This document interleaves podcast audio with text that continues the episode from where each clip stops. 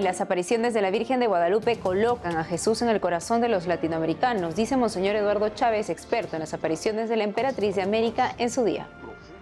Desde México, un enfermo terminal, un embarazo de riesgo y una niña con accidente mortal obtienen curación gracias a Nuestra Señora de Guadalupe, sostienen los familiares.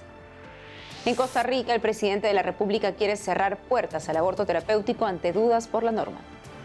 De caer en cautiverio, un rehén debe mantener la calma y buscar no huir para evitar confrontaciones con los secuestradores, recomienda psicóloga del Centro RT. Un día como hoy, bajo la protección de la Virgen de Guadalupe, Madre Angélica fundó el canal EWTN para llevar programas con enfoque católico al mundo. Hola amigos, bienvenidos a su noticiero con enfoque católico EWTN Noticias. Es un gusto estar con ustedes desde nuestros estudios en Lima, Perú. Yo soy Natalie Paredes, hoy Eddie no podrá acompañarnos. En el día de la fiesta de Nuestra Señora de Guadalupe empezamos las noticias desde México con el sacerdote experto en las apariciones de la Emperatriz de América. Se trata de Monseñor Eduardo Chávez, quien fue el postulador para la causa de canonización de San Juan Diego. En entrevista con nuestra corresponsal Ana Paula Morales, interpreta los símbolos detrás de las apariciones de la Virgen Morenita del Tepeyac. La iglesia donde está Jesús en su inmaculado vientre. Ella, que es la primera iglesia, el primer santuario, lo que está pidiendo es una casita sagrada, una iglesia, exacto, una iglesia para su hijo, para manifestarlo a él, para ensalzarlo a él, para ofrecerlo a él, mi amor persona. Para esto elige a un laico, Juan Dieguito, Juan Diego Cuautlatuazzi. El padre Eduardo Chávez destaca la humildad de San Juan Diego en los encuentros con la Virgen de Guadalupe. Ella podría haberse aparecido directamente con el obispo, sin embargo, quiso la intervención de este humilde laico San Juan Diego para que fuera su mensajero, su intercesor. Así que es muy importante la aprobación del obispo. Cuando éste pide una señal, se le da la señal porque tenía que ser aprobada por el obispo. Así que la señal para el indígena es perfecta. Son flores en el cerro del Tepeyac esas flores a las que se hacen mención en los estudios del padre Eduardo Chávez tienen el símbolo y don de ser parte de la cultura indígena. Se nos dice que los indígenas su anhelo era cortar flores en el paraíso. Y es lo que está haciendo Juan Diego gracias a la Virgen de Guadalupe, quien lo, quien lo mandó para que cortar esas flores como señal. Así que Juan Diego toma esas flores en su tilma. La tilma es la continuación de la persona, es decir, es la continuación del laico. Toma estas flores en la tilma y la Virgen de Guadalupe tiene un, signo muy hermoso ahí, porque es ella quien acomoda las flores en la tilma de Juan Diego. Ese es un signo de inculturación del Evangelio, es poner a Jesús hasta, hasta lo más profundo del ser humano. Es la perfecta inculturación, poner a Jesús en el corazón humano. A partir de este momento es cuando comienza la devoción y el fervor guadalupano, y la imagen que ahora todos conocemos comienza a convertirse en un icono. La imagen de la Virgen de Guadalupe es una inmaculada concepción, es una Virgen embarazada. Que es una imagen de una mujer embarazada, de María embarazada. Es la encarnación del Verbo, es la elección de parte de Dios y el sí de María que se manifiesta con esta humilde doncella de Nazaret y que al mismo tiempo es madre, doncella, virgen y madre, en el milagro más grande y portento más grande.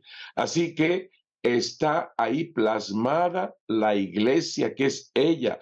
Monseñor Chávez explicó que la Virgen de Guadalupe se presentó como Santa María de Guadalupe el nombre de Guadalupe es de origen árabe. Significa el cauce del río, es decir, ella no es el agua. El agua es Jesús, ella lo conduce. Millones de personas de todo el mundo visitan a la morenita del Tepeyac estos días para demostrar su amor y agradecerle. En Ciudad de México, EWTN Noticias, Ana Paula Morales. Seguimos con la Virgen de Guadalupe en su día. Hace casi 500 años, las apariciones de la Morenita del Tepeyac sellaron la conversión de millones de indígenas. Hasta entonces, objetivo de difícil logro para las congregaciones que luchaban por la evangelización en América. Escuchemos al Padre José Jesús del Inmaculado Corazón, sacerdote de Frisidín Apostolatus. Logra la Santísima Virgen de dos culturas, la europea y la indígena, crear. Por eso es una Virgen mestiza logra crear y sacar una nueva eh, civilización. Se funden dos culturas, cada uno puede aprovechar el máximo en María para sacar eh, lo mejor de esas culturas. Bien, pues después de las apariciones ha tenido una importancia muy grande. Estoy haciendo una grande síntesis de 500 años. Recuerden que estamos a pocos años, 2031, de celebrar el cinco centenario de las apariciones de la Santísima Virgen de Guadalupe. Entonces, eh, después de eso se da un fenómeno que no se ha dado en la Iglesia Católica nunca, las conversiones. En siete años se convirtieron más de 9 millones de indígenas. No ha habido una conversión tan grande en tan poco tiempo, en 2000 años de la historia de la Iglesia Católica. Bodas de 500, o sea, 500 parejas, eh, bautizos, o sea, increíble. Confesiones, la gente a veces esperaba un mes para confesarse. Podía estar un sacerdote con 2.000 personas esperando para confesarse. Imagínense la cantidad de gente la gracia que hubo en esos momentos y que la Virgen trajo al mundo. Y esto es un, me parece a mí una señal para el mundo de que tenemos que volver a ella, mirándola a ella, porque tiene mucho que decirnos y mucho que ofrecernos. Pues hablamos en, la, en, en el impacto que tiene en el mundo entero. 500 años y prácticamente ella está presente, casi no hay iglesia, inclusive fuera de, México, de América, en Europa, en África, en Asia, es una imagen muy conocida. Bueno, es una mujer virgen, porque tiene los cabellos este, de una mujer virgen, más sin embargo tiene el listón de embarazada. Entonces es una mujer virgen, noble, reina, pero embarazada.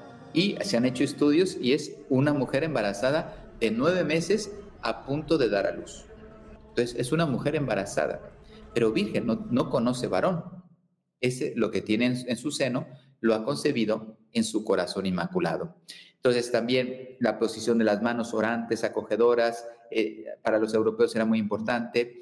Bueno, también los, eh, las flores que tiene el, manto de la Santísima Virgen, la, túnica, pues representan el corazón de, de, María, la unión que habría entre lo divino y lo humano, las estrellas representan el, cielo estrellado en el momento de la aparición.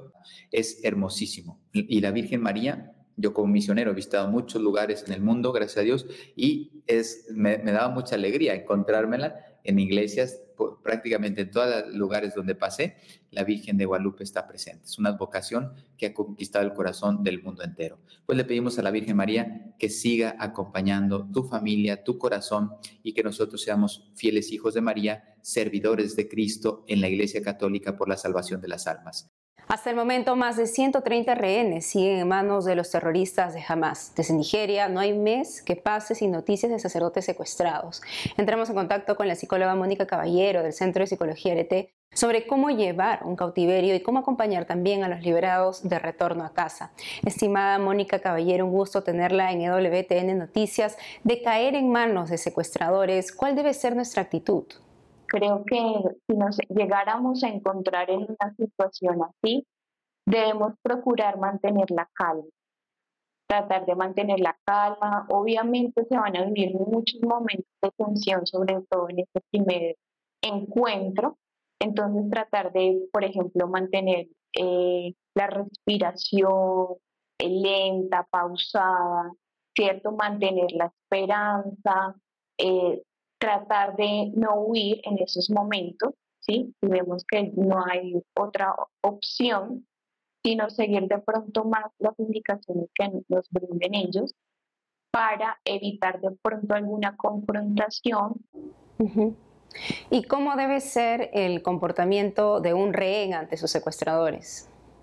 Bueno, en ese caso, eh, obviamente nosotros, si llegara a pasar eso, nosotros vamos a, vivir como en dos posturas. Una que nos va a llevar a sobrevivir, a buscar eh, la supervivencia, tratar de mantener nuestra libertad, buscar mirar formas de escape de pronto, ¿cierto? de luchar, porque naturalmente eh, como seres humanos estamos llamados a la supervivencia, ¿cierto?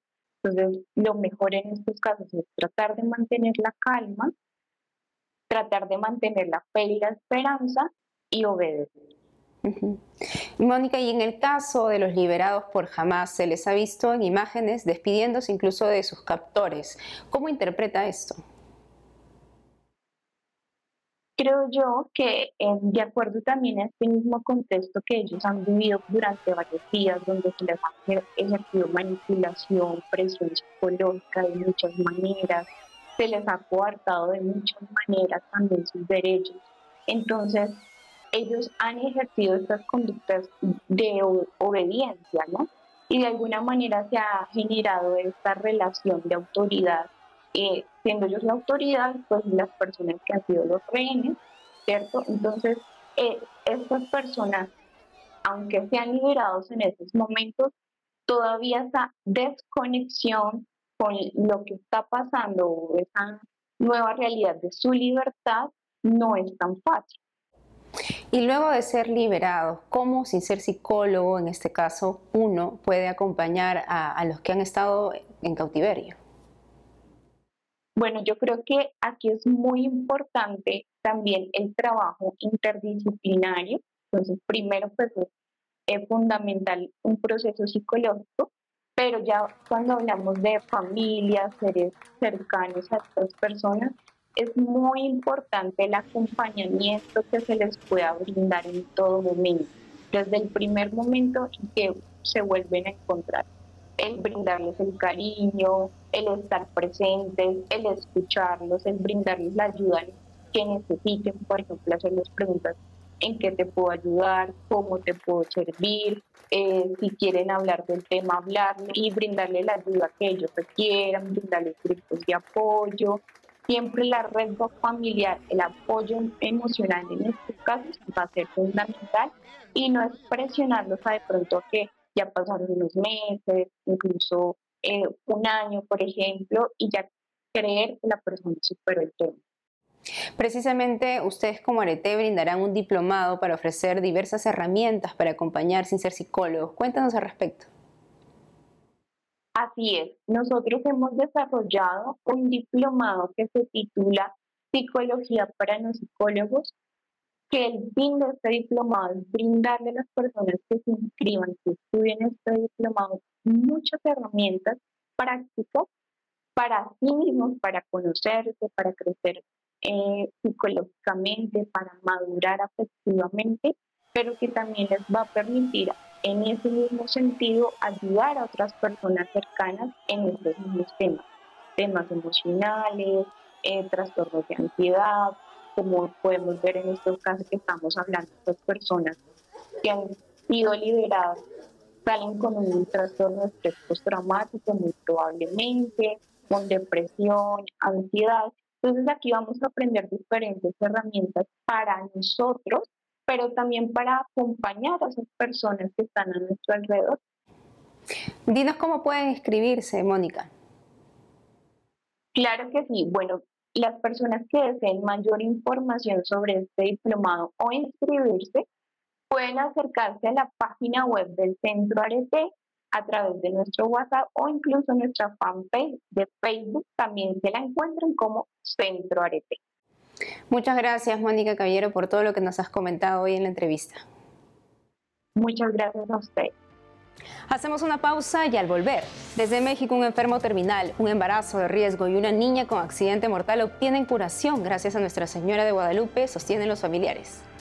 Además, un día como hoy, bajo la protección de la Virgen de Guadalupe, Madre Angélica fundó el canal EWTN para llevar programas con enfoque católico al mundo. Volvemos con más noticias con enfoque católico.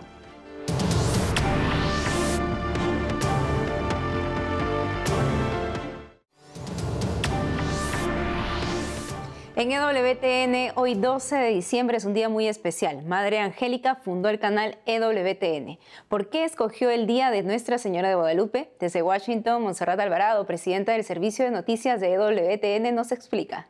La conexión entre Madre Angélica y su apostolado EWTN es intensa.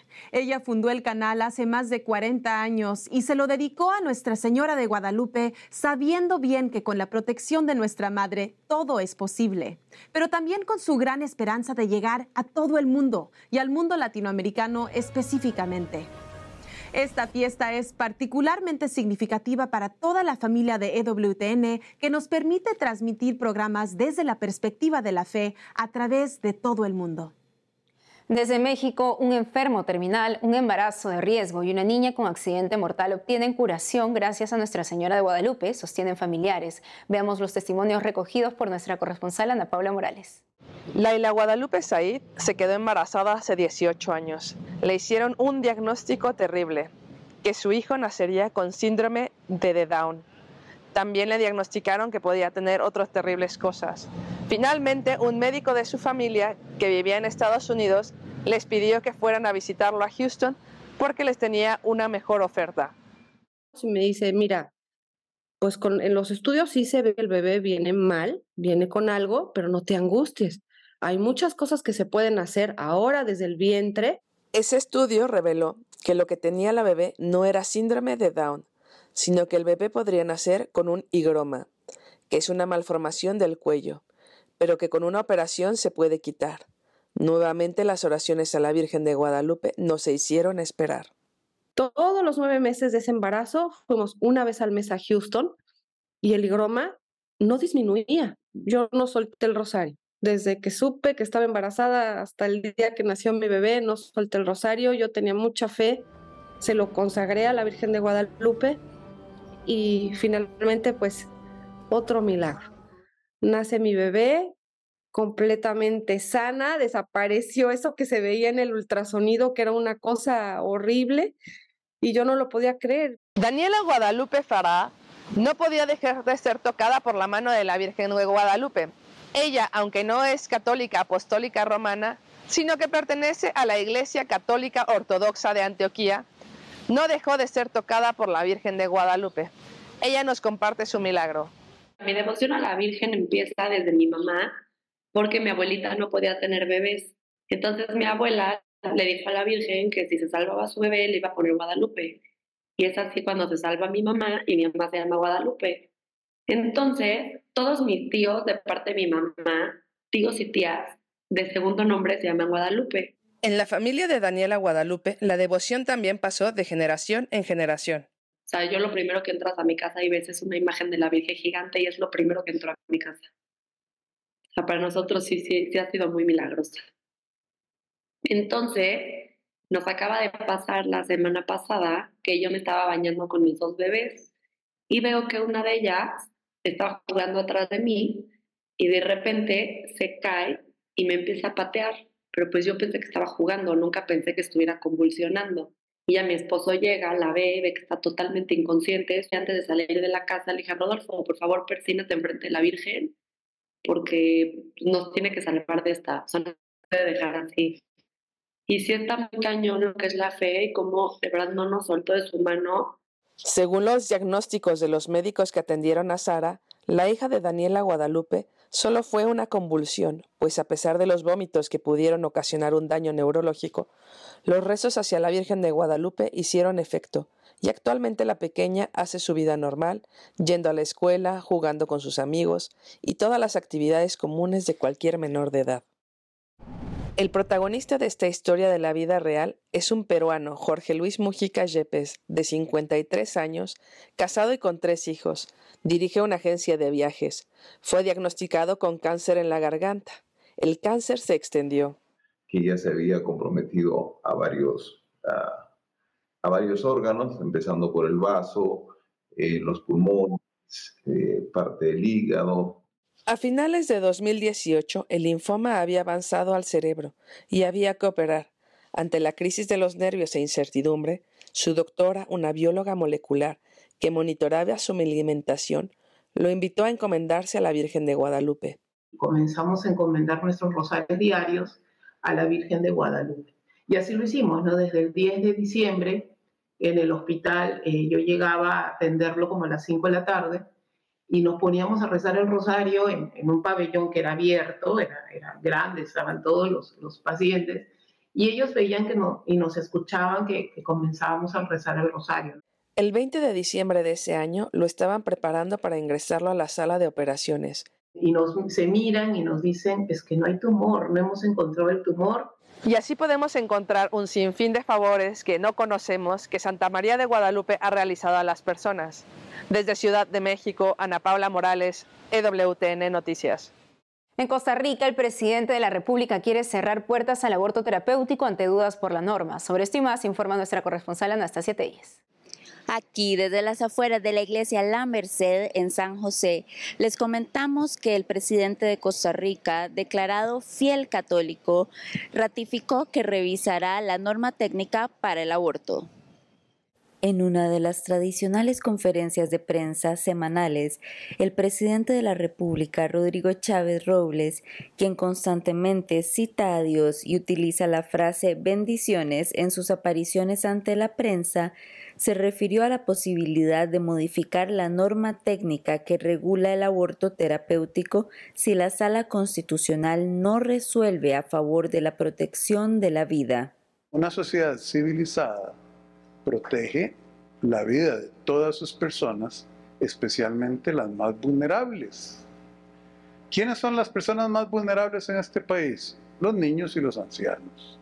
Y todavía más vulnerable un niño en el vientre de una madre. Entonces nosotros vamos a proteger esa vida a capa y espada. La única excepción es cuando hay evidencia científica y razonada de que llega una escogencia de que es o la vida de la madre o la vida de el niño en su vientre. Monseñor Javier Román Arias, presidente de la Conferencia Episcopal de Costa Rica y obispo de la diócesis de Limón, una de las más afectadas por la violencia y el sicariato, emitió su primera carta pastoral, Mi paz les dejo, mi paz les doy. Nutro mis propuestas del rico camino de reflexión pastoral llevado adelante en Limón así como de las muchas experiencias prácticas en las que de distintos modos se hace presente entre nosotros el amor y la misericordia de Dios. La Purísima Concepción de María es una celebración que se vive con mayor intensidad aquí, en la iglesia de la Merced, donde se reúnen cientos de nicaragüenses. También aquí es donde se encuentra la reliquia de Carlo Acutis. Con una gran fiesta y procesión desde la catedral, pasando por la avenida 4, se realizó la ceremonia de entronización presidida por el obispo de San José, Monseñor José Rafael Quirós. La reliquia de primer grado consiste en un mechón de los cabellos del joven, Llegó a Costa Rica gracias a los esfuerzos de la representante de Fraternidad de Agrupaciones Santo Tomás de Aquino en nuestro país y estará expuesta para la veneración de jóvenes y de todos los fieles. El padre Jane Richor, asesor arquidiocesano de Pastoral Juvenil, comentó que ante todo siente agradecimiento con Dios, que nos da ejemplo de jóvenes que quieren ser santos. Desde San José, Costa Rica, Anastasia Telles Abarca, EWTN Noticias. En este día tan especial nos despedimos con el himno a la Virgen de Guadalupe compuesto por los músicos de la Fundación Canto Católico. Hasta mañana.